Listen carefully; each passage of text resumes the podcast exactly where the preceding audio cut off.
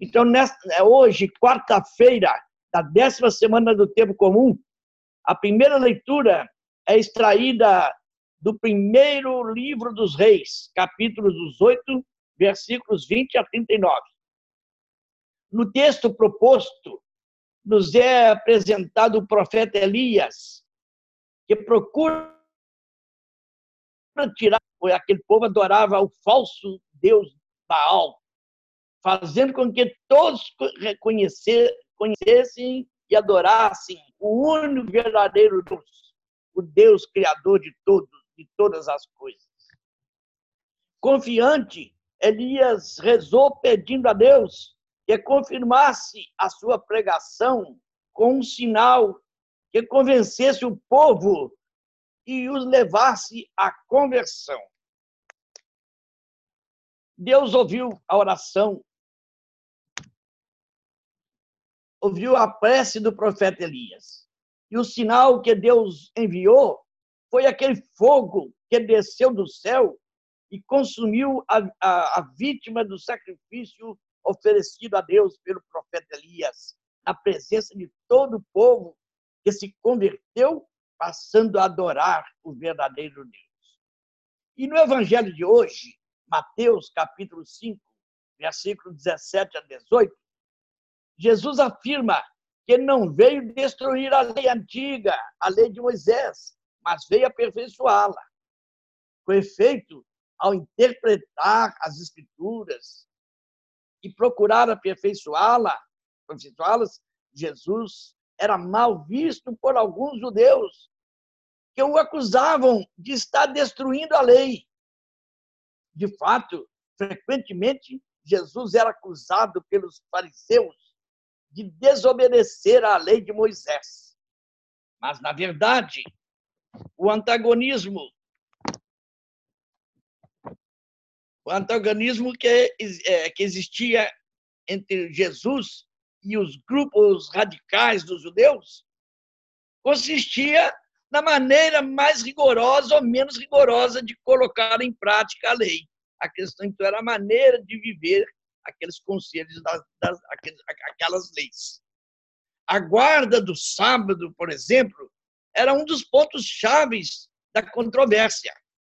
Jesus curava os doentes aos sábados, o que para eles consistia, consistia numa falta muito grave, porque aquele é, aquilo era visto, aquela atitude era vista por eles como uma desobediência à lei de Moisés.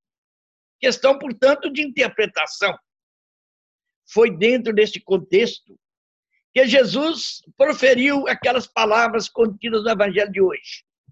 Não pensem que vim abolir, abolir ou destruir a lei e os profetas. Não vim destruí-la, mas aperfeiçoá-la quanto à maneira de ser entendida, à maneira de ser colocada em prática.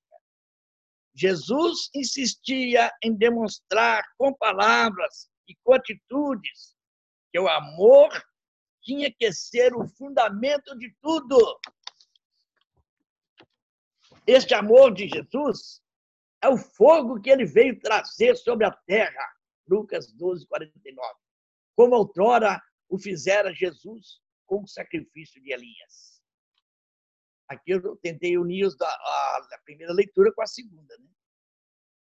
O jogo, o, o fogo tem um simbolismo muito grande, porque ele, é, é, ele aquece e ilumina. É lembrado sempre nas sagradas na, na, nas liturgias e é lembrado sempre nas sagradas escrituras, no Antigo e no Novo Testamento. No Antigo Testamento, nós vemos, por exemplo, aquele episódio da sarça ardente, que nunca se consumia, e, a, e, a, e aquela a, a, árvore não, não, não, não desaparecia, ardendo em chamas. E no Novo Testamento, temos as línguas de fogo que pairaram sobre os, sobre os apóstolos no dia de Pentecostes, como sinal da presença do Espírito Santo que haveria de aquecê-los e de iluminá-los. E agora vamos fazer a oração do dia, da liturgia de hoje. os, os textos também, da primeira e segunda leitura, tudo é da liturgia de hoje. Oremos.